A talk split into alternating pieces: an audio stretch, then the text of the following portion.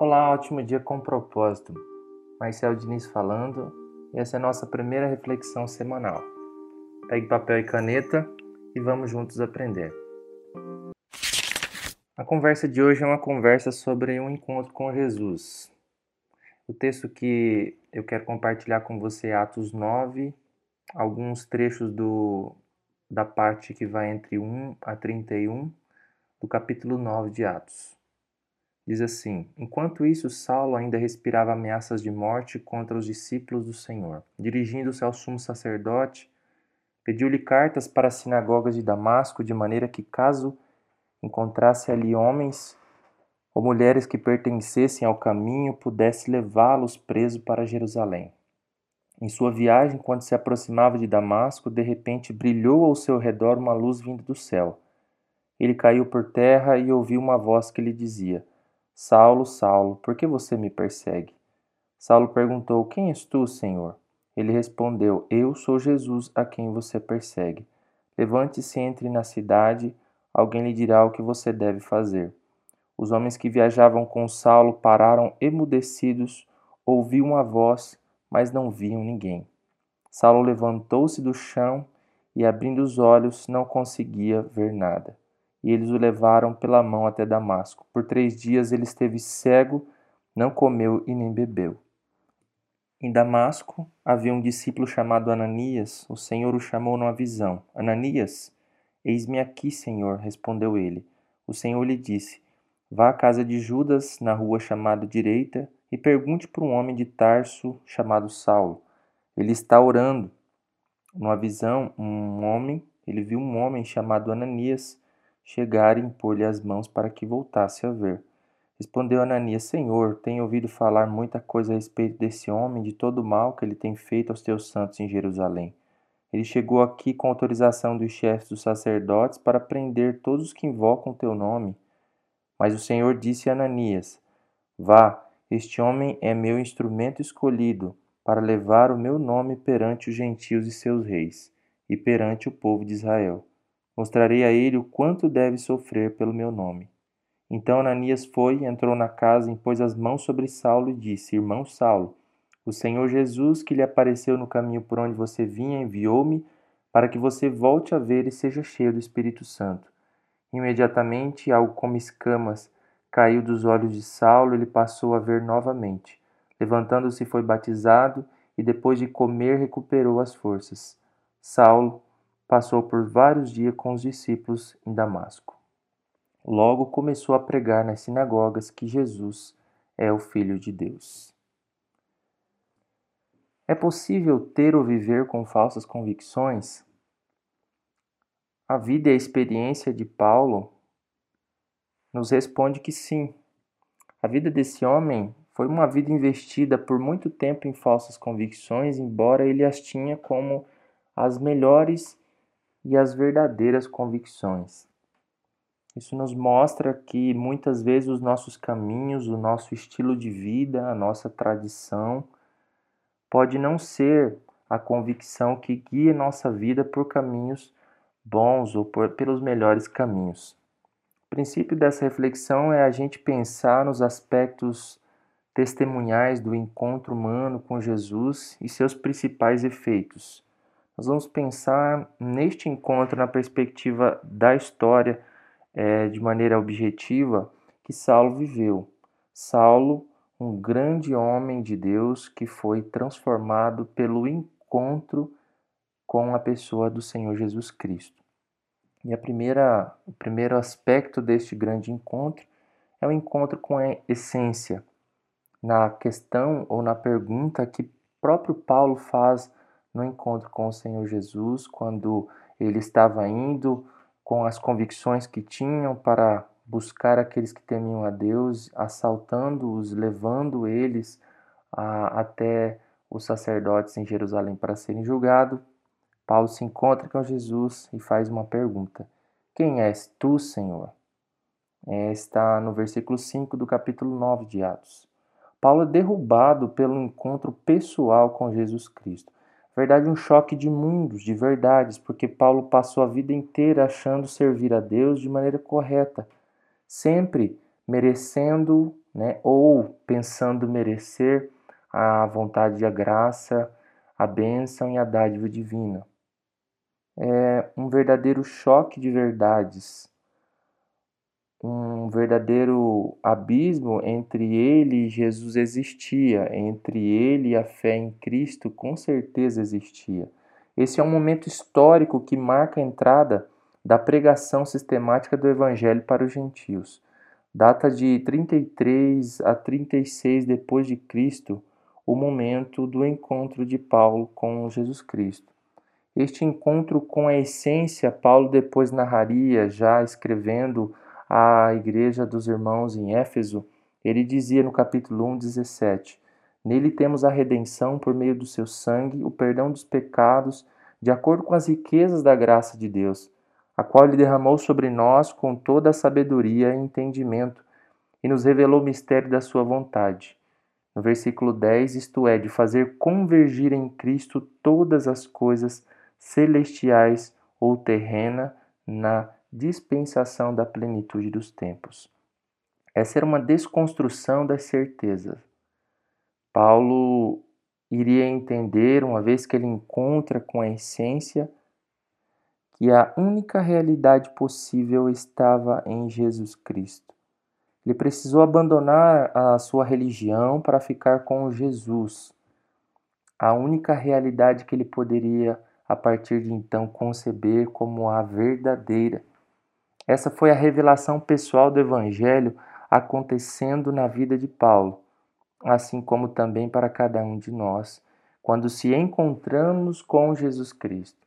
O encontro com Jesus acontece de maneira pessoal e também o encontro com o Evangelho, ele se mostra revelador em cada um de nós de maneira específica. Cada um de nós temos ou devemos ter um encontro específico. E o Evangelho só é revelado a cada um de nós no dia em que as nossas convicções são deixadas para trás para assumir as convicções do Senhor num reconhecimento consciente da nossa condição como pecadores. É o encontro com o grande eu sou, quando Deus passa de mera realidade virtual para a realidade pessoal na nossa vida. As minhas certezas, minha religião, a minha tradição e os meus costumes passam a ser nada comparado com o lugar de Jesus Cristo na minha vida. É o segundo grande aspecto do encontro com Jesus é um encontro identitário na questão quem eu sou. Quem eu sou? Saulo se levantou do chão e abriu os olhos, no versículo 8 diz a palavra. Na verdade, ele já estava cego, não conseguia ver nada pela, pelo resplendor do encontro com Jesus. Eles, os homens que estavam com, com Paulo, levaram até Damasco. Por três dias ele esteve cego e não comeu nem bebeu nada. Um homem foi levantado por Deus, o Ananias, para ir até Paulo e orar por ele para que ele pudesse ser curado. Mas o próprio Ananias indagou o Senhor, dizendo: Tenho ouvido muita coisa a respeito desse homem e de todo o mal que ele tem feito aos teus santos em Jerusalém. O encontro de Paulo com Jesus revelou muito mais do que sobre a identidade, quem Jesus era, e ele era o Filho de Deus. Revelou também quem Paulo era, desvendou o que Saulo era comparado a Jesus Cristo. Como disse Wisby, comparadas à santidade de Jesus Cristo, as boas obras de Saulo e, seu farisaísmo legalista parecia trapos, trapos imundos. Uma referência a Isaías 64, 6 e a Filipenses 3, quando é comparado a nossas obras diante da santidade de Deus como trapos imundos. Paulo passou de conquistador para conquistado, de exaltado para humilhado. Guiado pelas mãos de outras pessoas, por três dias não comeu nem bebeu. Ele percebeu, ele sentiu o peso, sentiu o peso do pecado, sentiu na pele aquilo que todo pecador deve sentir ao se aproximar de Deus. Somos pecadores e nós não nos bastamos em si mesmos. Essa é a primeira consciência quando nos aproximamos de Jesus. Paulo sentiu em si o desespero da incapacidade de se salvar e como ele imaginava por suas próprias obras. Mais tarde ele revelaria essa sensação em aos Romanos 7:24 dizendo: Miserável homem que sou, Quem me libertará do corpo sujeito a esta morte? Graças a Deus por Jesus Cristo nosso Senhor, de modo que com a mente eu sou o próprio escravo da lei de Deus, mas com a carne da lei do pecado. Só entendemos o que podemos ser em Jesus quando antes entendemos o que somos sem Jesus. A sensação de fragilidade, a sensação de incapacidade vem diante da majestade e da plenitude de Jesus Cristo. Porque compreendemos que em nós não habita bem algum, compreendemos que temos uma natureza pecaminosa e por mais que a gente queira fazer alguma coisa certo, sempre vamos falhar em algum aspecto. E assim, compreendendo quem nós somos sem Jesus, poderemos então compreender o que poderemos ser com Jesus. Podemos ser filhos de Deus, poderemos ser amados de Deus, poderemos ser plenos em Deus. E o último aspecto desse encontro com Jesus, por que não um encontro profético, ou seja, como Deus me vê. As pessoas viam Paulo como perigoso, viam Paulo como aquele que poderia matar ainda os cristãos, porque não concebiam, não sabiam o que Deus estava fazendo iria fazer na vida dele. Nem Paulo mesmo tinha noção do que Deus iria fazer com a sua vida. Mas na visão infinita e atemporal de Jesus, Paulo já era o pregador e missionário do reino de Deus. Antes, ele precisava passar por todos esses passos de um verdadeiro encontro com Deus, ou seja, saber quem Jesus é, saber quem ele era sem Jesus. Aí então, o que podemos ter e o que podemos perceber do encontro profético é que Deus já o via como filho de Deus, como pregador. Paulo quer demonstrar agora que Jesus Cristo é o Filho de Deus. Pregar Cristo como um único sentido é a única proposta de vida que pode ser considerada a partir de então na sua vida. Você parece viver assim e bem com a maneira ou com o significado que você deu para a sua vida e seus caminhos? Saiba que somente Deus sabe o que Ele mesmo tem conversado ao seu respeito na eternidade, como Deus vê você.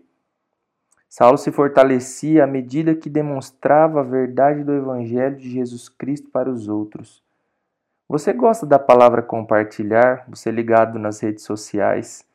Preste atenção à medida que você compartilha a verdade de Jesus que transformou a sua vida sua família, seus relacionamentos, seu trabalho, você também será fortalecido e cada vez mais convictos na fé no Senhor. Então gostaria de deixar alguns alguns desafios, algumas questões para você pensar. A primeira é questionar se eu me encontrei com Jesus. Você considera ter encontrado Jesus de maneira visível, de maneira, aliás, pessoal? Como foi o seu encontro com Jesus. Eu gostaria que você pensasse no que mudou e que você fizesse um antes e um depois. As pessoas costumam fazer isso quando cortam o cabelo, quando tentam emagrecer e elas ficam comparando o antes e o depois. Mas como é o antes? Ou como foi o antes e, o, e como é o agora ou depois de você ter se encontrado com a pessoa de Jesus? Você consegue depender hoje mais de Jesus do que antes? Qual lugar de destaque Jesus conquistou em sua vida? Qual lugar de prioridade Jesus conquistou em sua vida? Qual o caminho a seguir aqui para frente? Essa é uma caminhada de todo dia que você vai aprendendo e vai reaprendendo a caminhar. Eu considero uma ilustração para o caminho com Jesus como se uma criança estivesse com um ano de idade aprendendo a andar.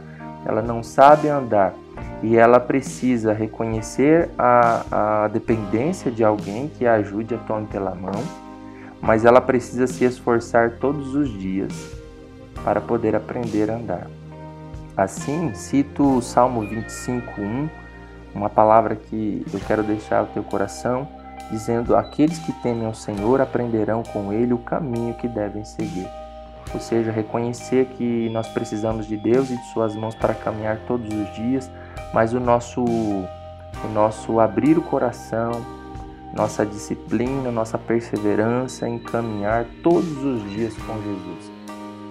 A minha oração é que você se encontre com Jesus, que você seja encontrado por Jesus, que a sua vida seja verdadeiramente mudada, porque Jesus disse: Eu sou o caminho, a verdade e a vida.